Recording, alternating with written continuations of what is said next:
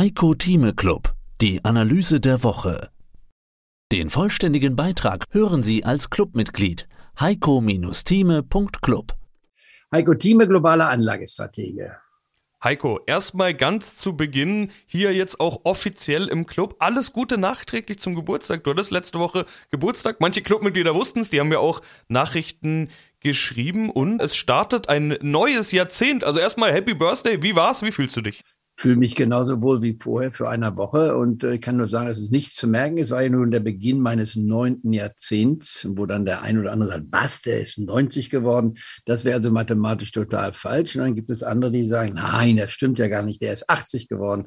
Aber auch das würde ich in Frage stellen, denn die Frage ist die, wann beginnt das neunte Jahrzehnt? Denn wenn man 79, wie ich offiziell wurde, heißt es ja im Klartext, das 79. Jahr wurde beendet. Das ist ja so, wenn der Mensch geboren wird und feiert seinen ersten Geburtstag, dann ist das erste Jahr rum. genauso beim 79. wenn man feiert, ist das 79. Jahr rum. Also hat mein 80. Lebensjahr begonnen. Das heißt, ich müsste also sagen, das ist jetzt der Beginn des neunten Jahrzehnts. Wenn das richtig ist jedoch, und ich habe ja Mathematik auch teilweise studiert, dann hätte das erste Jahrzehnt in einem Menschenleben ja nur neun Jahre. Wenn ihr das mal durchgeht. Also das ist die große Problematik, mit dem ich jedem jetzt hier im Raum stehen lassen will. 79 ist vorbei. Ich bin im 80. Jahr. Damit wäre eigentlich für mich das neunte Jahrzehnt begonnen. Aber wenn dem so ist, besteht das erste Jahrzehnt nur aus neun Jahren. Das ist die Problematik, mit der wir Menschen, vielleicht auch vieles erklärt, warum die Menschen sich über Dinge nie einigen können, weil wir so viele Probleme haben. Das nur nebenbei. Aber wir wollen ja heute über Wirtschaft, Politik und Börse sprechen und da gibt es ja interessante Dinge, auch Fragen, die wir von unseren Clubmitgliedern haben. Manche, die mich angreifen. Ich war Schuster, bleib bei deiner Leiste, rede nicht über Putin, über Russland oder den Hitlers Russland. All, all diese Dinge wurden ja erwähnt, die wirst du jetzt aufrollen und ich werde auch dazu ganz klare Stellung nehmen, wobei ich gleich von ab sagen will, bitte bedenkt, dieser Mann ist im neunten Jahrzehnt seines Lebens. Ihr könnt Dinge, die ich nenne, doch wörtlich nennen, aber ich nehme kein Blatt vor den Mund, habe das noch nie getan und werde nach wie vor frei reden und habe immer für mich das Prärogativ aufgenommen, ich war das Privileg aufgenommen, dass ich eine Meinung haben darf und kann. Und das ist ja, dafür stehe ich gerade hier in der westlichen Welt und wir leben nicht in einem Land, wo wir dann eingesteckt werden oder eingebucht werden, wenn wir eine Meinung vertreten. Wir wollen freie Meinung vertreten und unsere Clubmitglieder haben natürlich auch das Recht, eine Replik, eine Gegendarstellung zu bringen, sagen, nee, wir sehen das anders. Es soll ja ein Give and Take sein und wir beide sind ja nun diejenigen, die auch hier die nächsten 40 Minuten diesen Ball hin und her spielen, wobei ich Monologe halte, das weiß jeder, aber du greifst ja auch richtig ein und gibst mir ein Zeichen, ich möchte auch mal was fragen. Wir wollen jetzt richtig in Medias Res geben. Einer Woche, die übrigens hochexplosiv ist, spannend ist, gerade ein großartiges Ereignis hinter sich gebracht hat. Zehn Tage Todesfeier von Queen Elizabeth II. So etwas hat es noch nie gegeben in den letzten 100 Jahren und wahrscheinlich in der Geschichte der Menschheit, wenn man es mal so will, auch nicht. Das war die größte Beerdigungsfeier, die wir seit Bestehen des Menschen, egal wie lang das schon her ist, bestanden hat.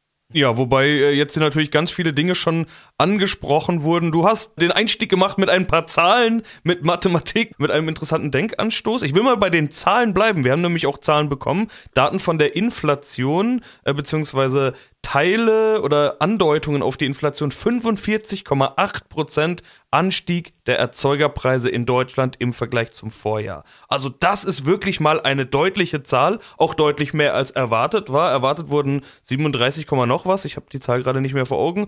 Das wird wohl auch bald bei den Verbrauchern ankommen. Das heißt, mit Inflation ist noch lange nicht vorbei. Dramatische Zahlen, oder Heiko? Das Letztere würde ich nicht ganz unterstreichen. Diese Zahlen sind so explosiv, wie du richtig andeutest, 45 Prozent.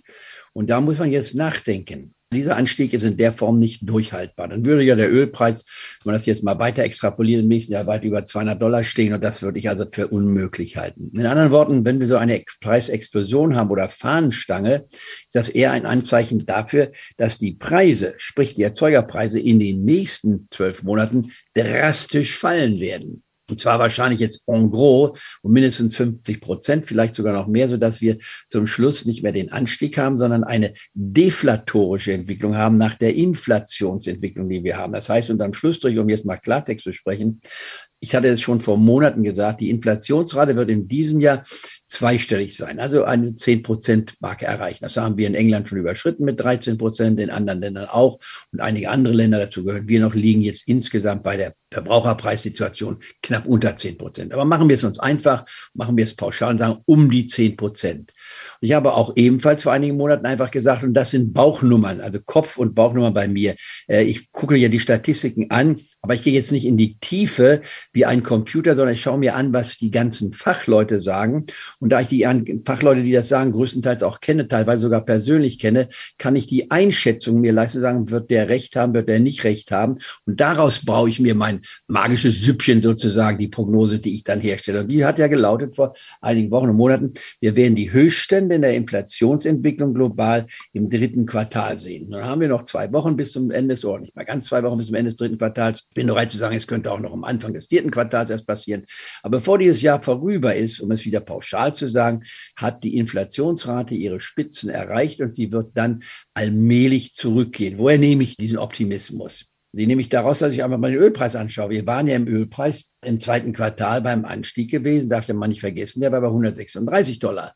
Jetzt liegen wir unter 100 Dollar bereits schon. Aber, aber Moment, da will ich mal einhaken. Öl gibt's ja auch genug. Das Problem ist ja Gas und Gas gibt's eben nicht genug. Vor allen Dingen für Deutschland gibt's nicht genügend Gas. Daher kommen ja die Preisanstiege. Beim Öl hat man ja relativ einfach sagen können, gut, wir nehmen kein russisches Öl mehr, dafür kommt jetzt eben das Öl aus äh, Saudi-Arabien, aus Norwegen, aus den USA oder sonst woher. Beim Gas ist es ja nicht ganz so einfach. Deshalb explodiert ja nicht nur der Gaspreis, sondern auch der Strompreis. Gute, gute Gegenreplik, aber meines Erachtens nicht. Mehr dazu gibt's im Heiko Thieme Club. heiko-thieme.club Heiko Thieme spricht Klartext. Der Heiko Thieme Club.